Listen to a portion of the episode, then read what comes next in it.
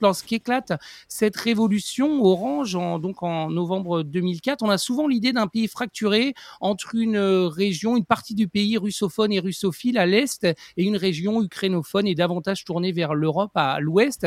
Est-ce que cette lecture, elle est, valable à l'époque ou elle est trop schématique, vous diriez? Elle est schématique, mais elle correspond à, une superposition de, plusieurs clivages qui traversent effectivement l'Ukraine. Parfois se superposent, se renforcent ou au contraire s'amoindrissent.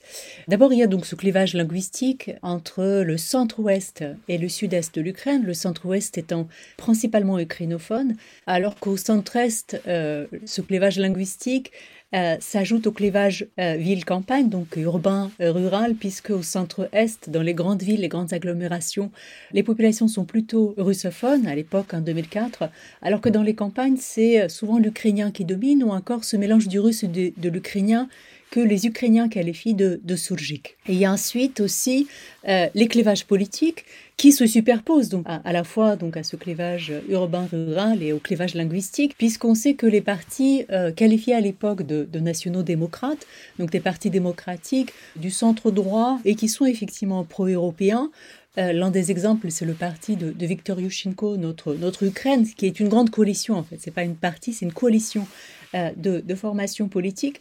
Donc ces partis nationaux-démocrates obtiennent plutôt des sièges à l'ouest de, l'Ukraine, alors que les partis euh, qu'on pourrait qualifier effectivement de, de pro-russes au sens où ils défendent cette option de, coopération, principalement économique, mais également politique avec la Russie, tels que le Parti des régions, le Parti communiste ou encore le Parti socialiste. Ils recueillent la majorité de, leur soutien, euh, principalement euh, à l'est de, pays. Et au-delà de ces clivages, il y a aussi une construction historique, identitaire, donc euh, de l'Ukraine, qui s'est faite historiquement autour de deux grands pôles.